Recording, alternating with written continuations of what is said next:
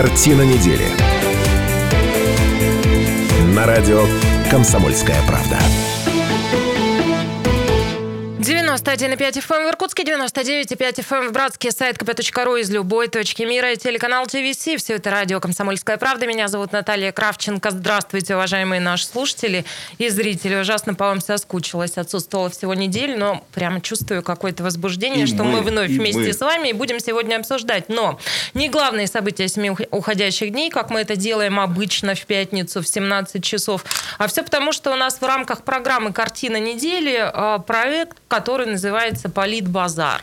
А, ничего интеллигентного в этом названии нет, и а, не странно, я думаю, будет а, вам узнать, что название это придумал ведущий нашей программы, доктор исторических наук, профессор, интеллигентный человек Станислав Гальфарб. Добрый вечер.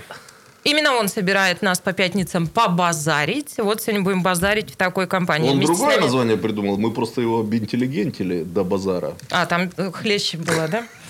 Ну, ну обошлось. Будем, будем считать, что да, обошлось. Проскочили. Да. Ну, итак, политолог-публицист, человек, который э, еще до того, как я его представлю, считается необходимым вставить пару реплик. Все это Сергей Шмидт. Здравствуйте. Добрый день. Приличные люди в этой студии тоже присутствуют. Вместе с нами сегодня доктор юридических наук, профессор Сергей Шишкин. Шишкин. Добрый вечер. Ну а какой полит, базар без Шишкина.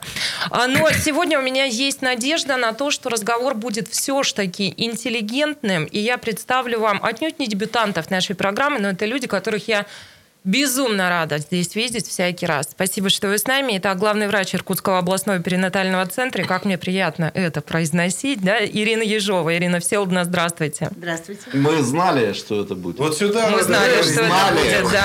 Здравствуйте, да. здравствуйте. И всегда поддерживали вас, Ирина Всеволодовна, во всей вашей интересной жизни. Спасибо. Политической, да. Ну и вместе с нами человек, которого можно бесконечно долго представлять, как по мне, так святой человек. Ну, представлю коротко, доктор медицинских наук, профессор Юрий Козлов вместе с нами. Добрый вечер. Юрий Андреевич, по нашей с вами традиции, как обычно, горжусь, э, что являюсь современницей. Ну, в общем, такие прекрасные гости у нас, вот такие прекрасные соведущие. Я представила вам э, ведущих. Я думаю, что плюс-минус становится понятно, о чем мы хотим поговорить сегодня. А поговорить хотим вот о чем. Мы хотим поговорить о состоянии э, здравоохранения, о состоянии медицины в регионе, о том, как мы справляемся с вызовами, которые поступают ежедневно. Если вы нас смотрите в телеверсии на телеканале ТВС или на сайте КПРУ, вы видите, что мы по-прежнему в масках. До 28 августа в регионе продлен масочный режим. Порядком мы все подустали от того, что происходило в последние месяцы. Но о том, что будет происходить, и о том, какие уроки мы сделали, а, вот об этом будем говорить сегодня. Телефон прямого эфира 208 005. Ну и по традиции все последние а, сколько уже, 4 месяца, пятый, да, мы начинаем нашу программу с а, цифр, это оперативная сводка по а, коронавирусу. Ну и так, я общие цифры возьму, скажу лишь, что а, теперь день ото дня снижается количество заболевших в сутки, да, идет на спад вот эта история. Количество выздоровевших людей растет, и все это обнадеживает, но на данный момент больше 15 тысяч человек заболели в нашем регионе. А, ну, люди выздоравливают, как я уже говорила, да, и э, слава богу. И вы знаете, у меня в связи с этим вот со всей этой историей с коронавирусом, с коронакризисом, вот так мы это называем, у меня возникла, может быть, не очень удачная фраза про «не было бы счастья, да несчастье помогло». Я к экспертам сейчас им микрофон передам, но у меня есть ощущение, что вот эта беда, этот вызов, этот вирус, пандемия, весь мир с этим столкнулся – заставила а, нас а, все-таки обратить внимание на сферу здравоохранения, на медицину, и есть ли какие-то предпосылки к тому, что вот это внимание теперь позволит развиваться как-то этой сфере и системе. Вот что вы думаете об этом, обо всем? Давайте начнем, потом цифры, да. Ну, кто-то мой вот этот оптимизм разделяет или нет? Вот приглядевшись к системе здравоохранения из-за ковида, есть ли предпосылки к тому, что дальше будем внимательнее к этой сфере относиться? Не, ну я одна тут, видимо. Ну такая. ладно, я начну, если я думал, все-таки врачи э, подхватят эту тему. Я, честно говоря, когда вся началась эта история, я когда смотрел, какие раскручивают и ставят госпитали, больницы, вот примерно карандашиком записывал, насколько коек, я подумал, что, э, наверное, люди грамотные, знающие, сразу поняли, что это надолго. Койку и присматривал себе. Присматривался, Тьфу, тьфу, да. тьфу, что ж ты такое говоришь-то? Вот мне кажется, что не знаю, но мне у меня такое ощущение, что это то, с чем мы будем теперь жить. Вот э, и э, в, да- в данном случае хорошо, что мы развернули все эти мощности. Конечно, хотелось бы, чтобы это нам не пригодилось, но у меня такое ощущение, что, наверное, природа нам начинает так немножко мстить за то, что мы э, легко относились к себе, к окружающей среде. В общем, в общем как-то так. Ну, такие Дайте- комментарии я могу давать. Сейчас дам тоже. По медицинскому здравоохранению. Нет, ну, если серьезно, я, по-моему, в этой студии мне показалось сразу немножко странным, что весной людей настраивали. Главное продержаться до лета, а летом все закончится. Помните, был такой период, что там гадость, это ковидло, это чертова, она там не живет при высоких температурах. Вот сейчас потеплеет, и все пойдет на спад. И э, признаться... Сейчас улыбаются доктора ну, под не будучи там вообще ни, ни в коей степени там медиком, я все-таки позволял себе здесь, коллеги не дадут соврать, э, сомневаться в том, что это произойдет. И теперь э, мне нравится из происходящего, что нас не готовят ни к чему хорошему, готовят к какой-то второй волне. Может, оно и к лучшему, если мы психологически будем готовы ко второй волне. Э, моя любимая поговорка про пессимистов. Хорошо быть пессимистом, ты всегда либо прав, либо приятно удивлен. Приятно да? удивлен. Вот. а, И а, некое вот такое вот общественное спокойствие, связанное с ковидом, и готовность, в общем-то, существовать. Ну, я не могу назвать эти условия экстремальными, да, ну, нормальными их тоже не назовешь. Готовность все-таки существовать э, в режиме разных ограничений еще какое-то, видимо, продолжительное количество времени – Э, меня лично радует, потому что будут меньше разочарований, а если это все будет отменяться быстрее, чем мы думаем, мы будем только этому радоваться. Вот мне кажется, э, это правильно. Ну и главное, что я повторю, мне в принципе, ну как бы светлая память всем усопшим, погибшим от этого заболевания. Но мне кажется, очень важно, что люди все-таки осознали, что коронавирус это не приговор, это все-таки там не какая-то тяжелая онкология, что люди болеют, выздоравливают. В моем, в моей семье были такие случаи. И э, живут спокойно дальше. Слушайте, ну сейчас Вот доктора подключатся, вот коронавирус не приговор, мне отношения русская рулетка. То есть совершенно непонятно, как это сработает. Да? Ну, я думаю, врачи прокомментируют. Ну, хорошо, да. Вот. Я, пожалуй, поддержу вашу тему и продолжу. Э, Мы очень хорошо интегрированы в международное сообщество медицинское. И впервые мы получили информацию о том, что ковид – это действительно большой вызов для всего мира, начиная уже в январе. А Это были первые весточки из- от моих друзей-хирургов из Испании, из Барселоны. Вы знаете, что там это было, э, приобретало гротескную форму. Люди сообщали о том, что утром, открывая окошко, они видели, как выносили задернутые целлофановые пакеты мешки и трупы. Это была ежедневная картина в этих больших городах. Это болезнь, в конце концов, мегаполисов, где очень много контактов и э, место сосредоточения большого количества людей. Это Нью-Йорк. Вспомните, когда под Бруклинским мостом, а, где живет мой друг, а, рядом из окошка было видно эти рефрижераторы, которые стояли, не справлялись э, с тем большим количеством трупов. То есть вы должны понять, что это не какая-то информационная утка, ковид – это реальная опасность. И простой пример, который я вам сейчас приведу. Есть такой известный хирург э, на весь мир, американский Майкл Гаудерер. Когда он мне написал письмо э, и сказал, что он пребывает уже в таком почти 90-летнем возрасте, но абсолютно реально смотрит на все вещи происходящие. Он помнит Вторую мировую войну. И он говорит, что это э, впервые человечество столкнулось с таким большим вызовом, которое приносит такие большие людские потери, начиная со Второй мировой войны. Это вот оценка известных врачей Запада. А вторая сторона, а, правильно или неправильно. А, Все те меры, которые были предприняты в России и за рубежом, да, Тут очень трудно расценивать и оценивать, но, по крайней мере, то, что Европа остановила эту эпидемию, пандемию, это большая заслуга тех людей, которые стояли и руководили этими процессами противоинфекционными. И мы говорим о том, что нет каких-то особых а, одинаковых мер для каждой страны. Для Испании, Италии, Китая, а, Южной Кореи. Все же молчат про корейцев, а там это было, имело не меньше масштаба, чем в Китае. А, очевидно, что все поступали, исходя из, те, из того, как э, все происходило у них. Были у каждого свои сценарии. Но сценарий один был для всех. А, нужно было ограничить контакты, необходимо э, было заняться личной гигиеной. Это все нас отсылает, между прочим, на сто лет назад. Вот эти три года испанки, это было угу. похоже то же самое, что сейчас происходит. Это был переломный момент, когда человечество заставили э, соблюдать личную гигиену. Задуматься о гигиене, да, массовой да. гигиене. Ну, у нас сейчас будет пару минут перерыва. В, в это время, да, ведущий вымоет руки, обработает антисептиком. Но правильно ли я понимаю, доктор, что а, перестраховаться это лучше, чем как-то вот, ну, избыточно а, спокойно быть настроенным? Ну, это оружие бактериологическое. Ой, друзья, все, идем мыть ручки. Через пару минут вернемся это в студию и продолжим. Я напоминаю, что сегодня мы будем говорить о том, как вот эта вся история с пандемией а, повлияет на систему здравоохранения в стране в целом, в регионе в частности, чему нас это все научило и к чему приведет. Ну и вот, кстати, профессор упомянул про строительство корпусов инфекционных в разных а, территориях города. Об этом тоже чуть подробнее поговорим, потому что есть у меня вопросы и по этой теме тоже. Через две минуты вернемся и продолжим продолжим. Картина недели. На радио «Комсомольская правда».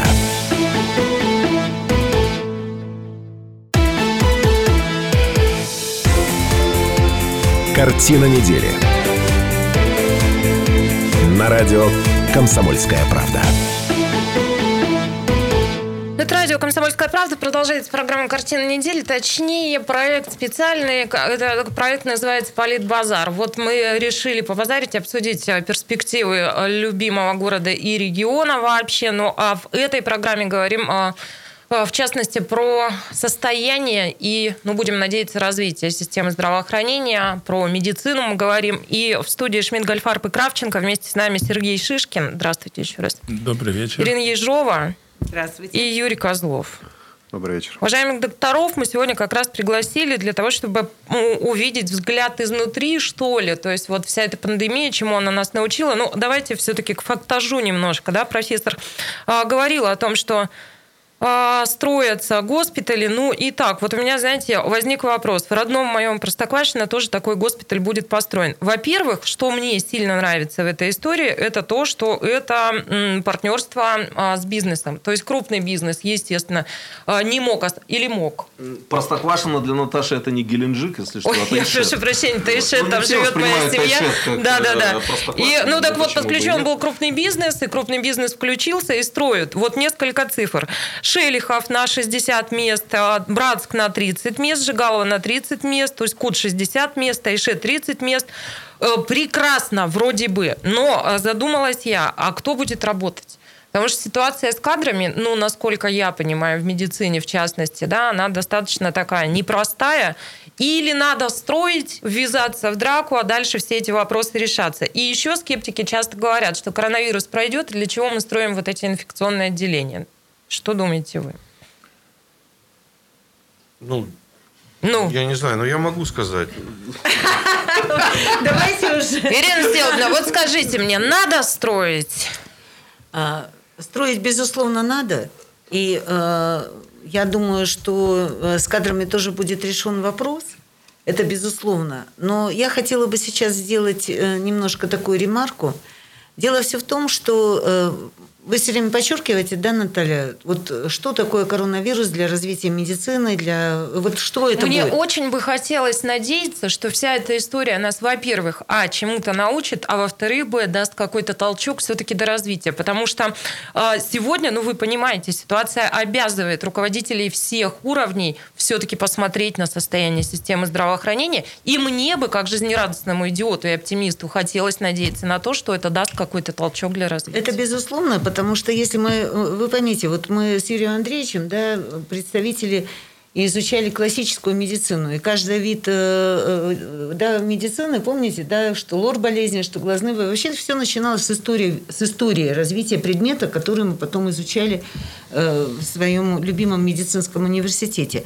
И я вам хочу сказать, что если действительно посмотреть на историю развития медицины, неважно, какое направление мы сейчас возьмем, то, как правило, толчком всегда были некие истории, которые затрагивали весь мир, да, то есть инфекционные крупные заболевания, заболевания той же самой чумой или заболевания тем же... То, то есть, когда вот человечество заходила какая-то проблема, я уже сейчас не говорю э, о тех толчках, э, которые давали очень серьезные военные действия да, на территории нашего земного шара, потому что это вам и эвакуация, и хирургия, и и лечение – это действительно толчки. Поэтому изучая вот сейчас и работая, у меня же, у нас же тоже гинекологию перевели в ковидный госпиталь, и я как руководитель тоже принимала участие в оказании медицинской помощи, маршрутизации, эвакуации, лечения достаточно тяжелой категории больных э, с, ковидными, с ковидной пневмонией.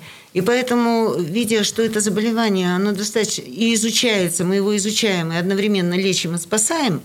И даже вот на примере трех месяцев, представляете, у нас вышло семь клинических рекомендаций.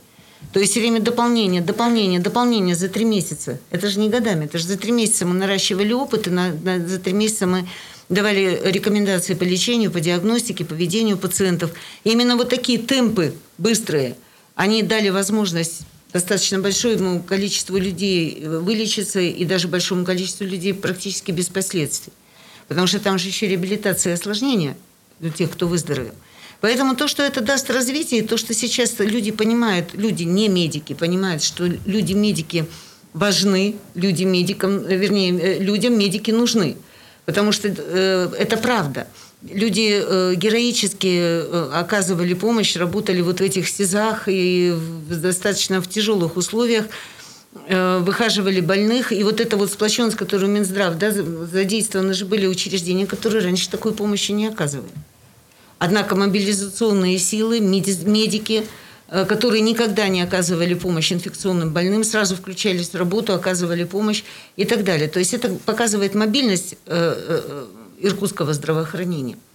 Совершенно другие больницы.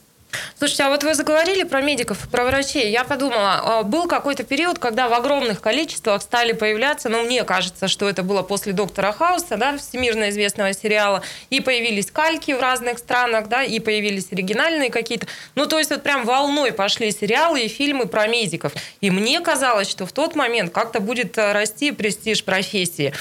А после вот этих всех героических историй э, в пандемию профессии станут по-другому относиться. Потом аритмию показали и опять упал. А, подождите, а почему к медикам и так прекрасно относились? Все относились хорошо, кроме государства. Мы со Шмидтом хорошо к медикам очень относились, а государство недофинансировало медицину всегда. Поэтому люди из Иркутска стали уезжать. Вот слава богу, что э, вы остались у нас в Иркутске. А сколько хирургов поуезжало, педиатров – Сейчас же врачей реально не хватает. А что касается вот этих больниц построенных, то я хотел бы в данном случае сказать, конечно, спасибо нашей местной э, власти, которая, ну, в общем, эти олигархи-то, они не сильно хотели это вначале строить, все эти корпуса. Но им сказали, ребята, надо. И тогда возникли идеи построить вот эти вот дополнительные корпуса. Они, кстати, не такие уж и великие, насколько я понимаю. Там, где 30-50 э, мест, наверное, это небольшие места. Ну, я думаю, в любом случае, э, вот как и Юрий Андреевич сказал, да мы все здесь с вами да, друг другу сказали о том, что это не на месяц, не на два, не на полгода. Э, хочу вам сказать, что два вида, вида коронавирусной инфекции вообще уже давно циркулируют в нашем, среди нашего населения. Почему данная инфекция называется новой коронавирусной инфекцией? Потому что это новый вид. Потому сама, те, те изучены, сама да? по себе корона, она уже была давно, и она высевалась, и она давала достаточно серьезные осложнения. И вот это новый вид коронавируса. Так вот, смотрите, получается, сейчас весь мир замер, да, то есть мы столкнулись с этим вирусом, весь мир оказался не готов, замер. А, мы обсуждали, как, сколь жесткая была изоляция в тех или иных странах, да, мы видели, что у нас происходит. Послезавтра мы встречаем еще какой-то новый вирус. То есть как вообще все будет происходить? И, ну, вот Наташа, я вот последних несколько дней наблюдаю, слушаю человека по фамилии Гинзбург. Он, э, значит, рассказывает о том, что они сделали вакцину, которая должна пойти в тираж и как-то начать уже по-настоящему лечить людей. Россия оказалась более подготовлена, причем он сегодня говорит, 20 лет у нас есть матрица, на которую можно высаживать и маневрировать, и вот э, если там мутировать будет дальше, а я думаю, так оно и будет, то вот на этой матрице можно как-то делать на этой платформе э, лекарства, которые позволят достаточно короткое время войти в этот бизнес, многомиллиардный в долларах, так сказать. Вот нас там не ждут, и я посмотрел, э, как политизировалась эта сфера, так сказать, потому что это Россия. Нас не любят, и тем более не ожидают, что мы выйдем на рынок быстро и качественно. Значит, вот я бы хотел сказать, медицина, с одной стороны, там первичное звено у нас в ваховом состоянии, мы прекрасно с вами понимаем, сложности, так сказать, недофинансирования известны всем. А с другой стороны, люди-то работают, и работают э, десятками лет, и мы, в общем-то, в каком-то смысле оказались и подготовленными. Я, знаете, строгость э, западного государства, вот Испания, Италия, я хорошо представляю. Заставить людей сидеть дома жестко, под гнетом э, финансовых санкций и так далее, много ума не надо. Это, ну и что дальше-то? А у нас, э, но не дай бог там э, заболеть, при том, что мы говорим, что там хорошие и так далее госпиталя, но там они хорошие с точки зрения как бы гостиничного обслуживания. Наши врачи, наши специалисты, вы посмотрите, сегодня, да, они же ведь все пошли, э, сказать, бороться с ковидом. Почему? Потому что там пошли и деньги люди могут заработать и 300 тысяч в месяц, и, и больше даже, так сказать, и их в этом невозможно упрекнуть. Они готовы работать день и ночь и зарабатывать, и как-то поправлять свое имущественное положение. Это вообще нормально. Хотя, э, конечно, им приходится по ходу пьесы переквалифицироваться, поскольку нужно обладать специальными познаниями, не просто общемедицинскую там, практику иметь, но и надо понимать, как э, лечить. Но самое главное, к этой койке больного, как его подойти, с чем ты подходишь, с каким лекарством. Вот это очень, мне кажется, важный вопрос, то, что сегодня уже мобилизационный момент вывел нас на то, что мы э, можем больному-то предложить уже как бы набор не просто плацебо, так сказать, а каких-то лекарств, которые ну, будут эффективны, он станет. Это, мне кажется, очень-очень важно. Тем более, это еще и в Сибирь идет. Вот в Новосибирске, посмотрите, сколько проб сделали, да, и они тоже ведь разработали параллельно, так сказать, параллельно еще там 15 вакцин, да. И я думаю, что в этом смысле мы, ну, как бы показываем класс езды вот всему этому миру. Ну а что происходит во всем этом мире прямо в эти минуты, ну а также в России, в нашем регионе и в любимом городе? Вот это сейчас мы послушаем, выпуск новостей, а после вернемся в студию и продолжим. Картина недели. На радио «Комсомольская правда».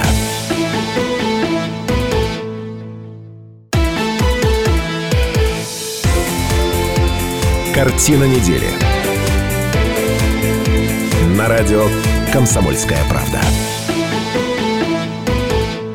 Радио «Комсомольская правда» и в, э, в прямом эфире «Политбазар» в рамках «Картины недели». И за кадром политолог возмутился. Чем мы все про медицину говорим, где политика?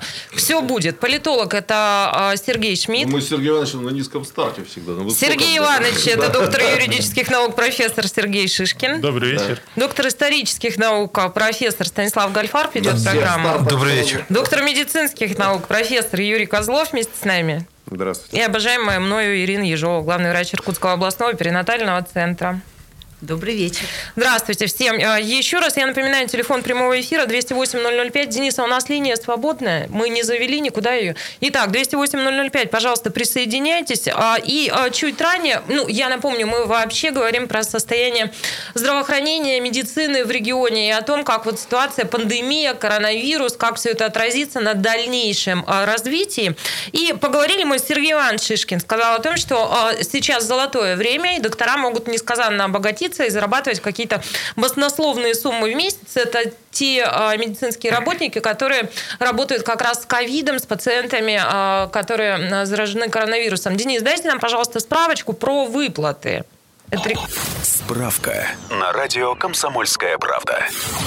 Организованы региональные выплаты врачам и медицинскому персоналу, работающими с больными COVID-19. Для врачей 50 тысяч рублей, для среднего медперсонала 25 тысяч рублей, для участковых терапевтов и педиатров 10 тысяч рублей, для младшего медперсонала и водителей 5 тысяч рублей. Внесено изменение в указ о выплатах врачам к профессиональному празднику. Доплату получают все врачи, работающие по специальности больше года, вне зависимости от времени работы в конкретном учреждении. Короткие сроки развернуто строительство инфекционных отделений в Шелихове, Тайшете, Братске и Усть-Куте. С отделениями. На радио Да-да-да. «Комсомольская правда». Денис, спасибо. Все, мы послушали справку, с отделениями разобрались. Ну вот про эти выплаты. Э, У меня, знаете, два момента. Во-первых, кто-то из моих соведущих уже отве- отметил вот какую штуку. А когда доктора вернутся к привычной, обычной жизни? Сергей То есть психологически это, да. наверное, будет достаточно тяжело. А с другой стороны, меня вообще, ну вот, простите, но меня прям страшно бесит то, что а, ну, у врачей вообще должна быть зарплата, я считаю, как у прокурорских, у судей и так далее. Ну, потому что ну, нет ничего ценнее жизни и здоровья. И почему вообще мы вот с радостью и гордостью говорим о том, что доплаты будут? Ну, доплаты неплохо, Ну, конечно, хорошо, но... Я извиняюсь, э, и у пилота самолета должна быть хорошая Да. зарплата, и у человека, который пищу детям готовит, должна быть хорошая зарплата. Люди, от Вообще которых люди- зависит жизнь и здоровье, должны Вообще- достойно а, получать а, Вообще, оплату за люди, свой вообще труд. люди, в принципе, должны достойно жить. Я просто хочу сказать э, вот какую штуку. Почему мы эту тему в Политбазар взяли? Э, Вообще тема здравоохранения, э, благодаря вот не было ни счастья, да несчастье помогло. Благодаря вот этой эпидемии она резко приобрела политический статус. Этим Согласна. занимается конкретно президент на самом верху. И на местах этими, этим занимаются губернаторы. И те губернаторы, которые к этому делу подошли серьезно, там, мне кажется, после того, как мы ликвидируем эту эпидемию, все-таки дальнейшая жизнь будет все-таки как-то поинтереснее, повеселее. Профессор, коли вы подвели уже вот к политической составляющей, тут я с вами согласна. Но тут тоже у этой медали есть разные стороны, и тут могут быть и какие-то спекуляции на теме, что называется. Но как факт приведу э, то, что э, нынешнего руководителя региона э, ему пред- э, не предложили, а спросили да, его о том, пойдет ли он на выборы губернатора, именно э, медики, то есть медицинское сообщество профессиональное. Дальше, что нахожу еще? Региональный штаб Игорь Иванович общественной... Кобзев подчеркивает, что он выдвинут не партией «Единая Россия», а медиками. А, Да, правда, причем да. подчеркивает, и э, мне кажется, так не без гордости, и этот факт всегда выпячивается, что медицинское профессиональное сообщество Кобзеву предложило, его спросило. Дальше вот какой фактаж. В региональный штаб общественной поддержки Игоря Кобзева входят крупные руководители медицинских учреждений и уважаемые врачи. Дальше пошли фамилии, которые, мне кажется, всем иркутянам известны. Шпрах, Новожилов, Новожилов Григорьев, Плотникова, Дудин, Протопопова, Дворниченко. И а, люди, которые сидят сегодня с нами за этим столом. Это, собственно, Козлов и Ежова. Вот дальше вам микрофон и объясните, почему, почему, почему вы приняли такое для себя решение. Юрий Андреевич, прошу, да. Я- Это трудный для вас вопрос? Нет, абсолютно не трудный, потому что я назову одним простым словом. Это эмпатия. Способность противостоять вместе каким-то большим глобальным угрозам. Личное по-человечески или Лично здесь- по-человечески, Мгм. абсолютно точно. Я вижу э, исполняющим обязанности губернатора того человека, который хочет решить эти проблемы, он их решает. Нет той социальной напряженности, которую я вижу и слышу в других субъектах Российской Федерации. Я очень много пере- перемещаюсь, на самом деле, знаю, как живут, живут другие регионы.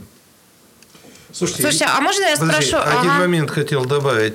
И вот этот вот э, тренд, который сейчас э, принят как э, фактически закон, день за три, пенсия для за, за- за счет пенсии каждый день проработанный врачами на ковиде засчитывается как за три дня. Это же ведь от него пошло, от Кобзева, и это сейчас как закон принят. Ладно, Ирина Сергеевна, мы сейчас к этому вернемся, к эмпатии тоже вернемся. Вам тот же вопрос, почему вы в этом списке и почему вы в этом штабе? Наташа, ну, э, я хочу сказать, что э, вообще это соответствует и моему собственному ощущению. Я несколько раз общалась лично по разным вопросам. И я хочу вам сказать, что человек, который вызывает у меня лично доверие абсолютно к тому, что сейчас происходит, и дарит э, большую надежду на то, что будет дальше. Я сейчас уже говорю не про медицину, я говорю в целом про жизнь в Иркутской области. Я слежу за тем, что это происходит, так же, как и все нормальные люди, которые живут в Иркутской области. Мы абсолютно четко видим, что за очень короткий период времени все болевые точки вскрыты, но э, согласитесь, что из года в год мы тоже это слышали, да, как э, люди нам говорили о том, что и у Соли это проблема, и Байкальск это проблема, но очень многие вопросы освещались, но не было тенденции для того, чтобы решить этот вопрос. Я хочу сказать, что я была на этом ВКСе, когда действительно Владимир Викторович Прах от сообщества да, да. медиков это предложил. Я видела реакцию, как сразу потеплели и стали добрыми глаза этого человека. И я хочу признаться абсолютно четко, что и я, и мой коллектив, и все мои знакомые – поддерживают эту историю и хотели бы видеть э, руководителем области именно Игоря Ивановича Кобзева. И это не пустые слова, это действительно то, что мною проверено. Ой, интересно. Ну, вы большую, долгую жизнь жили. То, что вы сейчас горячими глазами такие вещи говорите, это любопытно, интересно. Ладно, сейчас с вами поразбираемся. И вот левый фланг у меня, я вижу, тоже уже рвется в бой. Да? И, и мне кажется, есть что комментировать, когда перед выборами окружают себя столь великими и уважаемыми людьми. Ну, мне кажется, это правильно. 208-005, телефон прямого эфира. Дмитрий Васильевич, вас прошу. Алло. Алло, здравствуйте. Здравствуйте. Здравствуйте. Э, я бы хотел задать вопрос Ирине Ежовой по областной вот больнице. Когда все-таки областная иркутская больница ну, начнет спасать, э, как бы сказать, нас, крестьян, которые вокруг Иркутска, по поводу ну, неотложных там операций, сложных в связи с коронавирусом же некоторые операции были отложены в областной больнице. Ну, плюс-минус вопрос понятен. Не совсем понятно, почему это вопрос Ежовой, да, по областной больнице. Но тем не менее. Я да. прошу прощения, я Спасибо, работаю в городском перинатальном центре. Просто мы сейчас все областные. Но я хочу на примере нашего учреждения сказать о том, что все учреждения сейчас возвращаются к своей Э, жизни. Кстати, это тоже не без контроля и не без поручения э, Минздраву э, от Игоря Ивановича. Мы сейчас все начинаем работать в том режиме, но с учетом новых условий. И я уверена, что постепенно плановая медицинская помощь и экстренная специализированная медицинская, в том числе и высокотехнологичная, вернутся во все учреждения. Хочу сразу вам сказать, что это очень ответственно для руководителей сейчас в условиях эпидемии начать работать по профилю, но не допустить э, э, заболеваемости как сотрудников, так и не разнести, не разнести эту корону по больницам. Поэтому есть некие условия, все равно формирование фильтров красных зон, все равно э, экстренное обследование пациента на корону происходит. Действительно, мы уже пошли по пути плановой помощи, мы расширяем эту плановую помощь. Нам необыкновенно сложно, потому что нет опыта, мы его нарабатываем самостоятельно. В связи с чем вот на территории нашего центра мы открыли свою ПЦР-лабораторию. Ее уже получили э, и лицензию, и разрешение, допуск. Мы обследуем своих пациентов на своей территории, и ФА-диагностика. Все это пришлось сделать очень быстро. Я очень благодарна спонсорам, которые нам помогли отремонтировать лабораторию. Но человеку, я отвечаю на его поставленный вопрос – так что ну, надо немножко еще подождать, и я уверена, что все больницы задышат своей жизнью. Но мы должны все с вами понимать, что условия у нас иные. Поэтому... Ну, ситуация постепенно входит вот да, в мирное, да, скажем да. так, русло. И новости этой недели, да, например, от 10 августа, от понедельника, плановый прием пациентов возобновлен в Иркутской городской Ивано-Матрёнинской детской клинической больнице. Здесь очень а, подробно перечисляются, как соблюдаются меры безопасности. То есть постепенно мы входим в эту историю, когда ну, вот все должно а, прийти к первоначальной а, ситуации. Сколько у нас, Денис, подскажи? Но не успеем уже. А сейчас мы уйдем на большую перемену, а, идем а, обрабатывать руки санитайзером. Того же тоже рекомендуем сделать и вам. Вот доктор Козлов как-то меня посторожил. Мы все немножко подраспустились, подрасслабились. Доктор говорит, рановато. Итак, уважаемые слушатели и зрители, идем мыть руки и с чистыми руками в 18 часов возвращаемся в эту студию. В 18 часов встретимся вновь. Картина недели на радио «Комсомольская правда».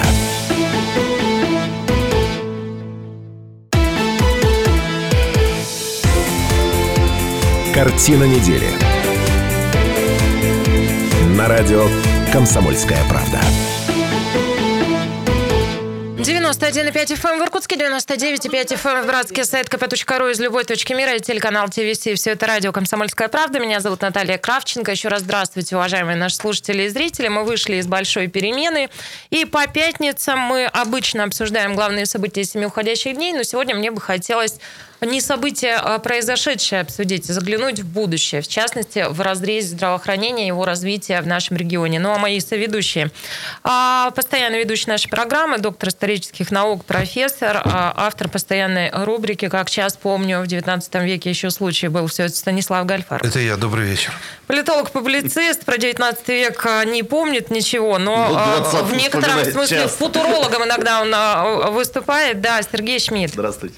Вместе с нами а, постоянный ведущий проекта «Полит Базар», потому что ну какой полит и какой базар без него, доктор юридических наук, профессор Сергей Шишкин. Добрый И а, вместе с нами также Мы должны сегодня ведут... обсудить сбывшийся инсайт, прогноз Сергея Ивановича и высоко оценить информацию от него. Это в самом конце. В самом конце. Обсудим, обсудим. Дайте я вам представлю а, в креслах экспертов сегодня, потому что все эти люди, о которых я говорила чуть ранее, они могут говорить обо всем и ни о чем, что называется, но у нас есть эксперты от медицины сегодня потрясающие доктора. Это доктор медицинских наук, профессор Юрий Козлов. Здравствуйте еще раз. Добрый вечер. И вместе с нами главный врач Иркутского областного перинатального центра Ирина Ежова. Здравствуйте, Ирина. Всем. Добрый вечер. Ну, давайте мы поговорим. Вот, собственно, я бы хотела посмотреть а, в будущее. А, Политбазар, почему? Да, мы обсуждаем а, губернаторская гонка, она в разгаре. Вот не знаю, в разгаре ли или еще только набирает темп, но, тем не менее, 13 сентября все помнящие 2015 год спрашивают, где, когда начнется вот это, вот то, что тогда уже было. А, ну, когда начнется, да. да. Но э, я хотела бы про будущее все-таки поговорить и про то, что будет дальше, за 13 сентября, что последует. Но э, я сейчас обращусь к тезисам, которые прозвучали в послании о положении дел в регионе. Это послание озвучивал временно исполняющий обязанности губернатора Иркутской области Игорь Кобзев. И вот в части медицины я посмотрела, о чем он говорил. И говорил он в этом послании вот что. Он обозначил... Э, он поставил перед областным Минздравом несколько задач. Вот дальше я экспертов попрошу это прокомментировать. В частности, фокус вот на чем. Принять максимальное участие в федеральной программе по модернизации и капремонту поликлиник, по которой регион до 2024 года может получить 10 а, миллиардов рублей. А дальше из бюджета в этом году из бюджета при Ангаре выделили 500 миллионов рублей на разработку проектной документации и проведение капремонта 61 учреждения здравоохранения. А, и дальше а, глава региона фокусирует свое внимание на низких темпах строительства фельдшерско-акушерских пунктов. Но, честно сказать, вот ФАПы вот эти, они, о них говорится достаточно давно. А, и а, говорят о том, что даже те, что построили относительно недавно, уже вот а, в не очень хорошем состоянии. То есть первичное звено, ФАПы, как вы прокомментируете вот те задачи, на которых Кобзик сакцентировал свое внимание, и что, и что еще необходимо, по-вашему, вот в сфере здравоохранения, медицины делать? Ирина Селовна, вступайте, да. Сегодня у меня, на удивление, такие галантные соведущие, все друг другу уступают микрофоны, прекрасно. Знаете, к шестому году э, этой программы все научились вести себя прилично. Или присутствие врачей так вас дисциплинирует. Ну, врачи, конечно. прошу. Врачи, да. Нет, но мы должны понять, что это и э, как раз политика Игоря Ивановича, она стыкуется с э, нашей федеральной политикой, потому что действительно у нас настало время, когда первичное звено должно занимать лидирующее место в профилактике, самое главное в профилактике, и в оказании первичной медико-санитарной помощи. Именно первичное звено максимально приближено к населению. Это мы говорим об участковых детских поликлиниках, об участковых взрослых поликлиниках, о травмпунктах, мы говорим о фельдшерско-акушерских пунктах. Поэтому, э, конечно же, понятно, что перед руководителем любого муниципалитета Иркутской области стоит одна из основных задач – это помочь организовать оказание медицинской помощи. И поэтому э, или ты делаешь хорошие дороги и организуешь трансфер до э, ближайшего uh-huh. пункта, где будет оказана та или иная медицинская помощь, или ты помогаешь и строишь на своей территории некие медицинские учреждения, где действительно человек в доступной, понятной ему форме может получить первичную медицинскую помощь. Что такое первичная медицинская помощь? Это диагностика, это постановка диагноза, это диспансеризация, это профилактика. И в случае диагностики некого заболевания на амбулаторном этапе попытка откоррегировать без привлечения стационарной койки. Это не только социальная проблема, но это большая экономическая проблема, потому что если мы не будем развивать первичное медико-санитарное звено, мы утонем в необходимости создания круглосуточной стационарной койки, которая, естественно, гораздо дороже mm-hmm. в содержании. Потом мы должны с вами понимать, что наиболее комфортно получить грамотную, квалифицированную медицинскую помощь э, в амбулаторных условиях и остаться в своей семье, в своем доме, а не будучи вынуждены находиться в другой среде, потому что для любого человека нахождение в больнице это все-таки еще плюс морально-психологическая потеря. Поэтому здесь очень много заложено аспектов, и поэтому развитие это оно должно иметь место. И если мы действительно сможем в ближайшее время создать э, нормальные фельдшерско-акушерские пункты, я сейчас скажу вам, э, может быть, не совсем э, будет приятно это слушать как историю создания фельдшерско-акушерских пунктов, потому что я знаю, что часть фельдшерско-акушерских пунктов была выстроена два года тому назад вообще вот фельдшерско-акушерский фонд, который стоит в чистом поле, без дороги, без электричества, без канализации, без воды и без специалистов. И в отчете губернатора. Значит, это вы сказали. Да, я сказал. Я это говорил. Вот, это вы сказали. Да, да. Вот. Поэтому, понимаете, вот э, хорошая идея, она может быть притворена в жизнь действительно во благо и на пользу и она может быть притворена э, совершенно ценными целями, мне как медику непонятными, но тем не менее явно не подтверждающими возможность реализации этой истории. Поэтому фельдшерско-акушерские пункты должны быть, особенно с плотностью населения да, на территории нашей Иркутской области один человек на 2,5 квадратных километра – Поэтому, конечно, этим людям мы должны предоставить возможность. И я полностью поддерживаю, что нам нужно сейчас, наверное, всем вместе проработать первоочередность. Э, вот именно задач по первичному медико-санитарному звену. То, что касается капитальных ремонтов и ремонтов лечебных учреждений, ну, давайте я вам скажу про город Иркутск. У нас огромное количество медицинских, э, медицинской помощи оказывается в приспособленных когда-то бывших зданиях, общежитиях, когда-то это были, ну вот вторая поликлиника, да, бывший азиатский банк, да. Ну вот мы сейчас вот о чем говорим. Конечно, это нужно поддерживать, это нужно капитально ремонтировать, но это, безусловно, требует иных подходов. И, конечно, мы должны строить и в городе Иркутске. Я все равно территорию эту буду, буду всячески защищать. Нужно строить поликлиники уже и на территории города Иркутска. Поэтому я уверена, что в Министерстве здравоохранения есть соответствующий план развития территории города Иркутска в том числе. И, наверное, мы там тоже будем выглядеть в приличном объеме, в приличном финансировании. И я думаю, что население эту историю поддержит. Ну вот я все, что могла сказать. Наташа, ты на меня смотришь, не моргая.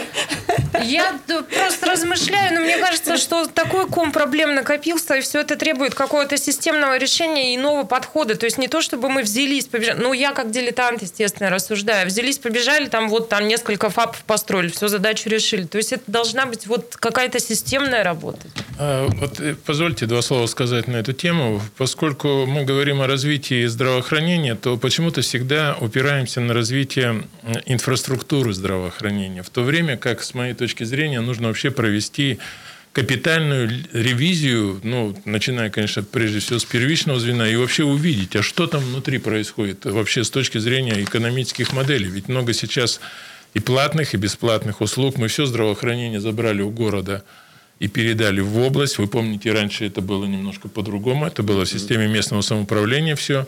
Вот. Э, Это Про... правильно, кстати, с вашей точки зрения? Вы знаете, вот я вообще был сторонник э, всегда того, чтобы э, на уровне местного самоуправления был максимальный объем услуг, которые нуждаются в повседневной жизни люди, которые живут в данном населенном То есть пункте. и образование, и медицина. И да? медицина. И с моей точки зрения это всегда более предметно.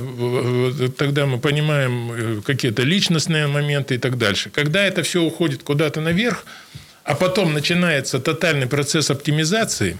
Вы знаете, под этим словом мы потеряли очень много квалифицированных людей, да, многие убыли с территории Иркутской области в другие места, так сказать, и так дальше.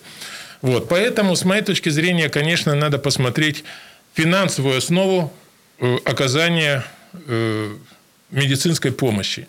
Потому что сегодня, мне кажется, первичное звено задыхается от безденежья.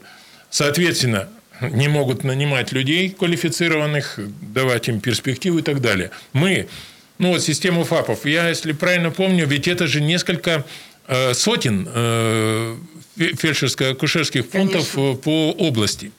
Что-нибудь 200-250, да? И мы с вами понимаем, ну да, построили, что дальше?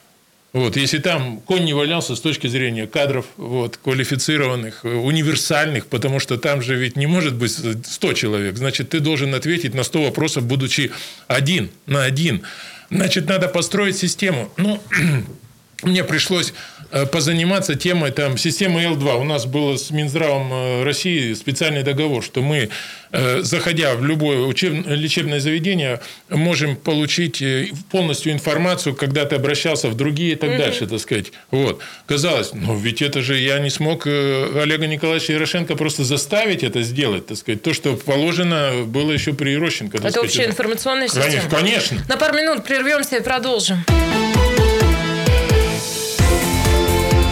Картина недели. На радио «Комсомольская правда».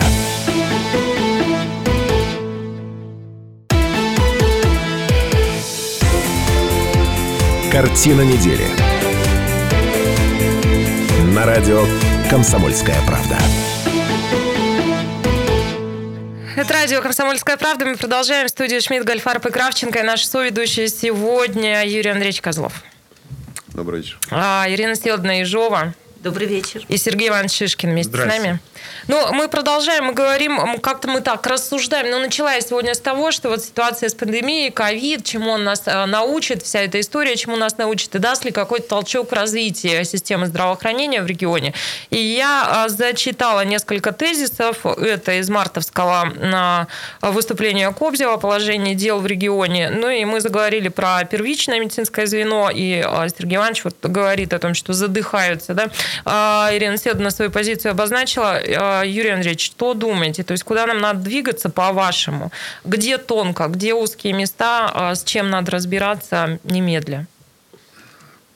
Вы знаете, но если мы говорим о тех переменах, в которых мы нуждаемся, действительно нужно все переформатировать, может быть, действительно пересмотреть всю систему организации здравоохранения, куда уходят деньги, для чего они нужны, какое звено развивать реально. Понятно, что вот эти программы, которые выдвигает сейчас Игорь Иванович, они абсолютно важны. Это здоровье при ангаре, потому что рано или поздно мы все станем пожилыми людьми. И это вопрос оказания первичной помощи, потому что рано или поздно наши родственники, мы будем обращаться в первичное звено. Но нельзя забывать о другой стороне, о высокотехнологичной помощи, которая необходима тоже нашему региону, потому что дистанции и расстояния очень большие. Москва и Санкт-Петербург не может принять всех пациентов. И поэтому мы тоже с надеждой смотрим на те изменения и все то, что происходит. Понимаете, вот раньше все было отдельно. Больные, врачи, губернаторы.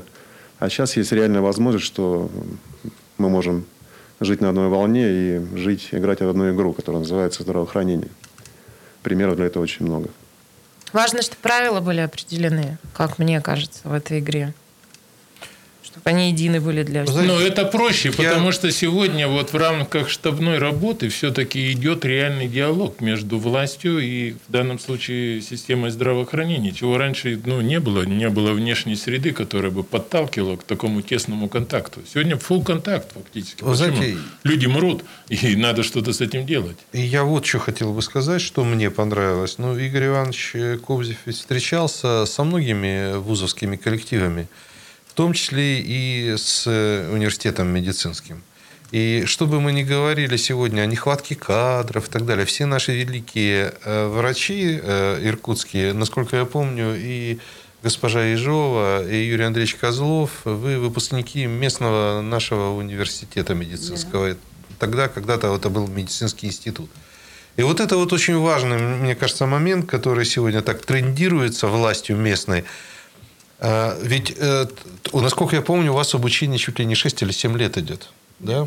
Вырастить врача – это очень э, сложный такой процесс. И если мы вот в эту игру, которая была в советское время, начнем играть, когда ты на бюджетном месте получаешь образование, и ты понимаешь, что ты остаешься и будешь какое-то количество времени работать по специальности в Иркутской области, мне кажется, вот это очень важный момент. Целевики? В том числе и целевики, но я знаю, что Игорь Иванович этой проблеме уделяет внимание, как, впрочем, и вообще студентам, и вообще молодежи. И это правильно. Иркутская губерния, область, она просто нуждается вот в этой свежей крови, в молодых кадрах. А талантливая молодежь, э, она есть. Э, она представлена. И... я думаю, что она, бы, она и растекается по периферии. Ведь мы с вами знаем, что очень много учебных э, заведений медицинского профиля для среднего звена. Да? Мы закрывали этих медучилищ. Да? Я помню, мне пришлось в Черемхово, когда был депутатом, отстаивать, чтобы сохранить это дело. В Тулуне такие же проблемы. Мы их начали укрупнять, укрупнять. А вообще-то это среднее звено очень важно. Да? Что фельдшеры должны быть, медсестры, так сказать, медбратья, да? И самое главное, не в Иркутске. И вот э, ты сейчас сказал про это среднее звено. Вот мы сейчас сегодня говорим, вчера, позавчера говорили, и Шойгу приехал э, о Суворовском училище. Вот я думаю, сколько мы всегда тратим денег, вначале все разрушая. Ну вот представьте себе, что сейчас бы эти ИВАТУ было, и не было бы оно разрушено. Никаких миллиардов дополнительных не нужно было, чтобы на его базе создать Суворовское училище.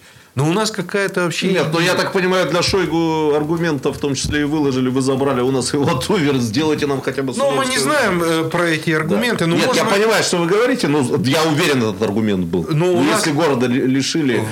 Вообще в Иркутске было юнкерское училище исторически. Его нас лишила Октябрьская революция. Верну все-таки, э, вот что нам пишут э, в новостных лентах. В сентябре по целевому обучению к учебе приступят 110 будущих будущих фельдшеров, которые после обучения вернутся на работу в своей территории. Это как раз то, о чем вы говорите. Да? А в дальнейшем планируется упростить процедуру приема на целевые места. Все, что касается медицинских работников, я бы не упрощала. Вообще, наоборот, ужесточала.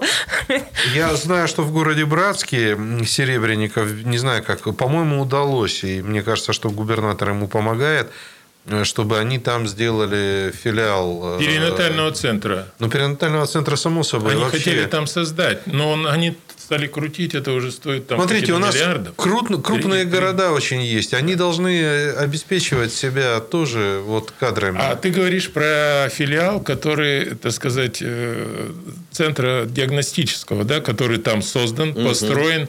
И мне кажется, пока еще не набрал полную мощь потому что с кадрами проблем. Знаете, если мы говорим про кадры, мне кажется, очень важно не просто создать условия для того, чтобы молодые люди приходили в профессию, для того, чтобы задерживались в профессии в регионе, но э, мне важно, чтобы перед глазами у будущих врачей, докторов э, были ну, какие-то звезды и прорывы. Э, у нас в регионе э, все это есть. Э, одна такая звезда, даже две тут звезды у меня сидят по правую даже три звезды, профессор, да, там профессор я еще медик, сидит. Я... я хотела, Юрий Андреевич, вот что проанонсировать. я на операционный Мне кажется, не вы сейчас подхватите да расскажете. Большое событие, это опять же перекликается с пандемией, ситуацией в мире. Это а, событие пройдет а, в виртуальном формате, но, тем не менее, должны мы проанонсировать 27 и 28 августа состоится 12-й международный конгресс «Звезды детской хирургии» на Байкале. Иркутские доктора ждут виртуальной встречи, с нетерпением ждут. Я знаю, что готовят уже а, во вовсю готовят свои выступления, да, возлагают большие надежды. Давайте послушаем, что иркутские специалисты говорят в ожидании вот этого конгресса. Мы живем на Байкале. Это глубокое, красивое и неизведанное озеро. Байкал изучает целые институты, но загадок в нем меньше не становится. Байкал напоминает мне нашу профессию. В ней тоже много нового и интересного. Наша команда детских хирургов с нетерпением ждет встречи с вами, так как именно сейчас появилась уникальная возможность получить все знания по детской хирургии, не выходя из своего собственного дома. Часто маленькие дети не имеют достаточно времени для выздоровления, а их родители не имеют достаточно средств для переезда. Я хочу, чтобы дети, родившиеся здесь, получали лучшую медицинскую помощь. Именно поэтому я жду вас здесь с нетерпением. Я только начинаю свой путь в хирургии. С вашими опытом и знаниями я хочу научиться помогать детям на высоком уровне врачебного мастерства. Слушайте, у меня к врачам вообще особое отношение, поэтому меня немножко даже мурашит. Вот ну, в голосе я чувствую вот это предвкушение, ожидание. Юрий Андреевич, рассказывайте, что это будет. Мои, мои молодые, талантливые, гениальные коллеги, они, собственно говоря, уже ответили на все ваши вопросы, которые поднимали. И про кадры, и про технологии, и про то, куда нужно идти, почему мы здесь живем. Бренд, сделанный в Иркутске, он должен быть. И он есть, на самом деле. Одним из его проявлений является Конгресс звезд детской хирургии на Байкале. Мы проводим его 12 раз. Мы не растерялись перед тем глобальным вызовом, который нам представил COVID-19. И а, решили, что мы проведем этот конгресс теперь а, в электронном формате, в виртуальном формате, в формате веб-конгресса. И оказалось, что мы имеем очень большие преимущества перед тем, как если бы мы его проводили в очной форме, как это раньше происходило. Ну, во-первых, не надо покупать никому билеты, не надо э, А как же вот это общение глаза в глаза? 4К камеры, HD камеры хорошо передают каждую черту человеческого лица, его, все его движения. Но если серьезно говорить, то вот смотрите, для того, чтобы привести сюда а, звезд, для этого нужны, естественно, финансы, для этого нужны большие старания. Не забывайте, что мы живем на Востоке, они живут на Западе. Это визовые поддержки, это перелеты. Но, а сейчас мы э, в рамках веб-конгресса в течение двух дней мы соединяем четыре континента, восемь стран. Соединенные Штаты Америки, Чили, Аргентина, Голландия, Германия, Польша, Япония, ну и, соответственно, Россия.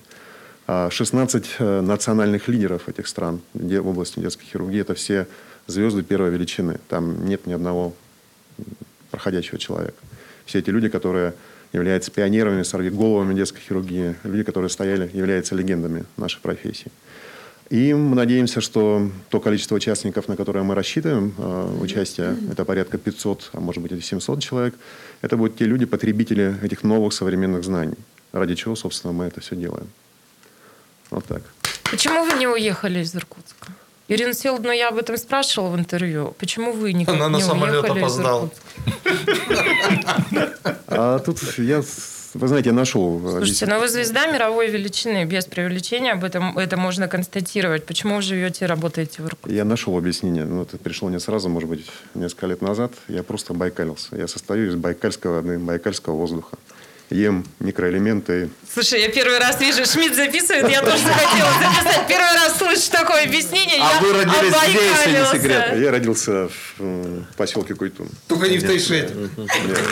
Слушайте, ну Дворниченко родилась в Тайшете. Там приличные люди тоже рождаются. Я понимаю, что есть исключение, но приличные люди в Тайшете рождаются тоже. не забывай присматриваться. А Байкалился доктор Козлов. Ну, в общем, прямо сейчас мы послушаем, что происходит на Байкале, в любимом городе, в регионе, в стране и мире. А после вернемся в студию и продолжим развитие развитии медицины говорим этим вечером. Картина недели. На радио «Комсомольская правда».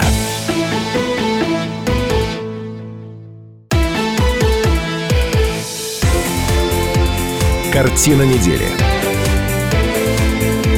На радио «Комсомольская правда». «Комсомольская правда». И мы продолжаем. В студии Шмидт, Гольфарб и Кравченко. Вместе с нами сегодня Ирина Ежова. Здравствуйте еще раз. Добрый вечер. Юрий Козлов. Здравствуйте. И Сергей Шишкин. Здравствуйте. Мы говорим о состоянии системы здравоохранения. Более того, мы как-то пытаемся нащупать какие-то узкие места, на которые следовало бы обратить внимание, и куда двигаться. Да?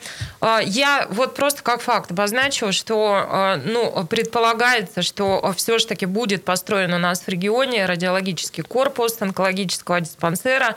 Крайне это все необходимо, немножко подбуксовывает это все, но мне кажется, ну, сложно преувеличить значение этого события. И у меня в связи с этим вопрос к докторам, слушателям и зрителям расскажу, что за кадром они рассказывали нам сейчас совершенно удивительные, чудесные вещи, когда мы научились уже выращивать органы, мы научились делать внутриутробные операции, да.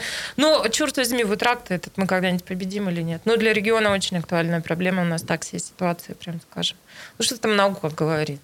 Ну, ну мы на Марсе яблони садим. Юрий Андреевич, ну когда победа будет?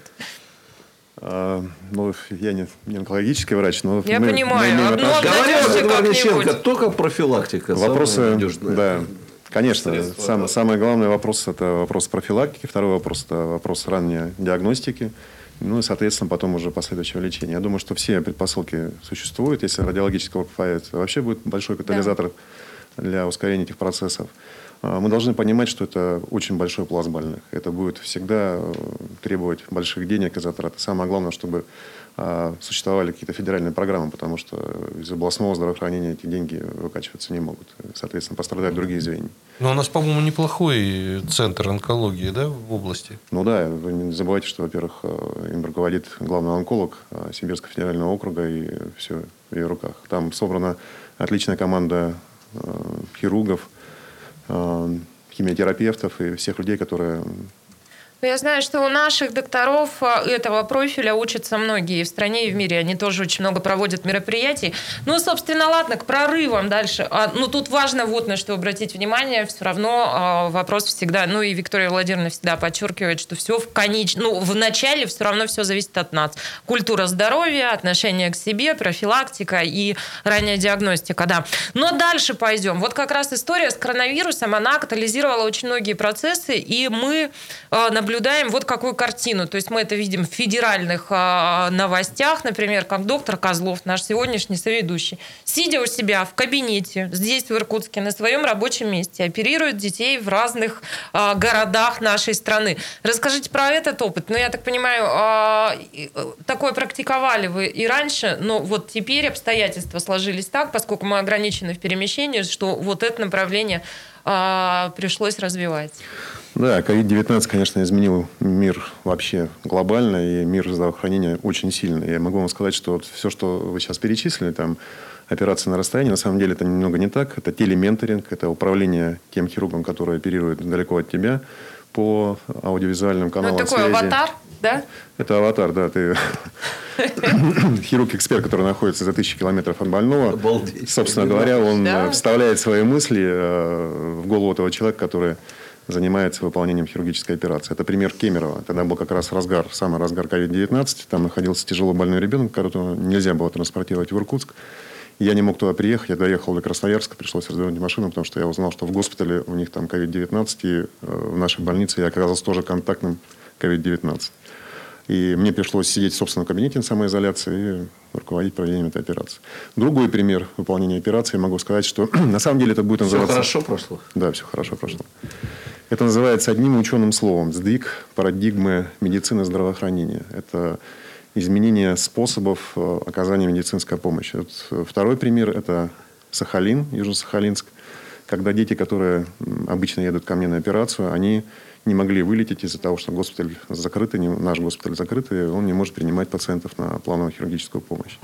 Поэтому э, коллеги из Южно-Сахалинской детской больницы приготовили целые набор больных, это было 7 пациентов.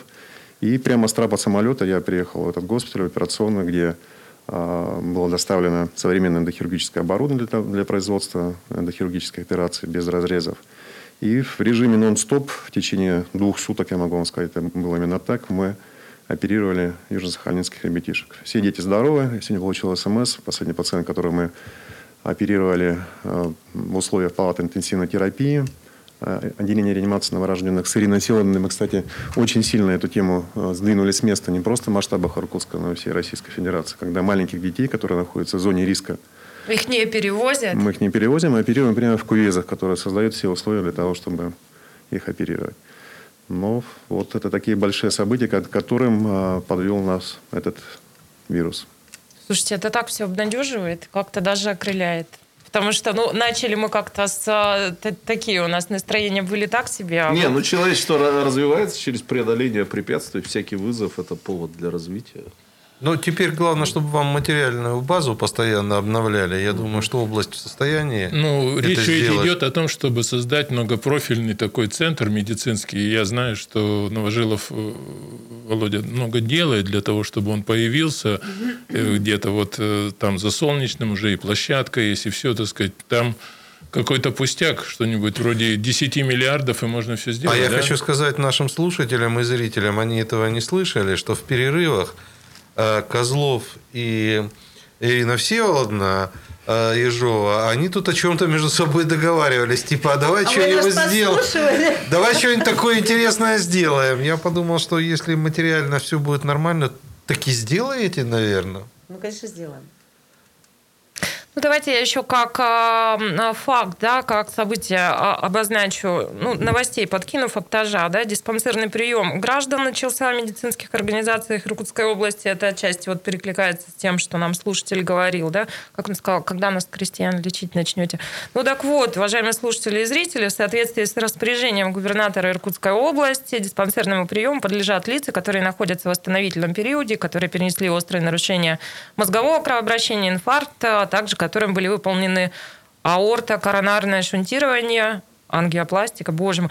Ну, в общем, а, в поликлинике номер один города Иркутска диспансерный прием организовали, и а, уже все это идет, другие поликлиники подключаются, ну и сообщают нам, что для прохождения диспансерного приема необходимо дистанционно обратиться в поликлинику по месту а, прикрепления и записаться на прохождение вот диспансеризации. Ну, то есть все выходит уже на мирные рельсы и планово начинают принимать больницы пациентов. Я, например, после сегодняшней передачи как-то более оптимистом стал. Чуть я на вас посмотрел, послушал. Я Мне думаю, кажется, ты еще больше будешь прорвемся. оптимистом, когда вот эту запустят производство, значит, вакцину, всех заставят осенью, значит... Э, Говорят, на преподавателях начнут. Начнут, да, Каждый раз сюда прихожу, как последний раз Придет, придет Шмидт с, и не с кучерявыми волосами. Битлз придет. Ну, а если уже Нет, серьезно, в университетском сообществе ходят слухи, что вот новая вакцина против коронавируса будет опробоваться на педагогах. Да. Их Слушайте, ну, программа, программа «Картина недели» под угрозой, потому что трое ее основных ведущих, в общем, преподают в той или иной степени. Собственно, мне кажется, понятно, почему э, вот так и решено было сделать. Потому что Шмидт, Гальфарб и Кравченко, как еще, в общем, их нейтрализовать. Прорейте ряды педагоги, да. Э, какие прогнозы на осень? Ты, уже, по-моему, говорил о том, что ну, предрекают нам какую-то вторую волну. Что э, говорят в медицинском сообществе? Ждем, боимся, э, тревожимся или проскочили, по вашим ощущениям? Что будет? Что было, что будет? Чем сердце успокоится? Ну, вот, э, мы же с вами дело имеем с респираторной инфекцией, да, коронавирусной. Поэтому, Поэтому осенью неминуем всплеск, Поэтому осень, да? осень придет неминуемо. Мы ее не ждем, но она все равно придет. Спрят, спрятаться можно куда-нибудь? Да, весну. Профессору по оптимизму немножко. Поэтому погладили. Э, я хочу сейчас, пользуясь э, обширной аудиторией, просто предупредить людей, что расслабляться не нужно. И пугаться не нужно, что эта история долгая, длинная. Мы же с вами на самом деле не знаем, через три года, может быть, будет какой-то другой вирус и так далее. Но, тем не менее, сезонность и вирусная заболеваемость, они эквивалентны. И поэтому, конечно, хотелось бы, чтобы люди усилили профилактику в виде именно самогигиены, социальной самоизоляции. Э, Ирина Селовна, ну так хочется уже красить губы, а не только глаза. Ну так давайте сейчас прям снимем, да и все. Юрий Андреевич, вам микрофон. Раз перед зеркалом делай селфи, и все, тебя что учить-то? Юрий Андреевич, у вас там заготовлен был, по-моему, анекдот из кармана, да? Это не анекдот, это быль, которая произошла с э, Фрэнсисом Скоттом Фиджеральдом, когда он находился на самоизоляции ровно сто лет назад, в 2020 году. В письме своей жене Розамари он сообщал, что третий месяц я нахожусь дома, не выходя. Сегодня зашел ко мне в гости Хемингуэй. Я у него спросил, помыл ли ты руки? Он сказал, что мыть не будет, никогда этим заниматься в период э, этой гриппозной инфекции не будет. Я ему не подал руки. Ну что, друзья, не убавить, не прибавить. В общем, э, резюмирую весь так сегодняшний разговор. Замысел. Мойте руки, не расслабляйтесь. Ну, вот наши гости сегодняшние говорят, что и расслабляться не надо, ну и уж избыточно как-то тревожиться и пугаться тоже не надо. Ну что, на сегодня это все. Славного и теплого вам вечера пятницы. Берегите себя и своих близких. Берегите себя, мои уважаемые соведущие. Всего доброго, до свидания. До свидания. Я думал, Наташа закончит фирменной школьной шуткой.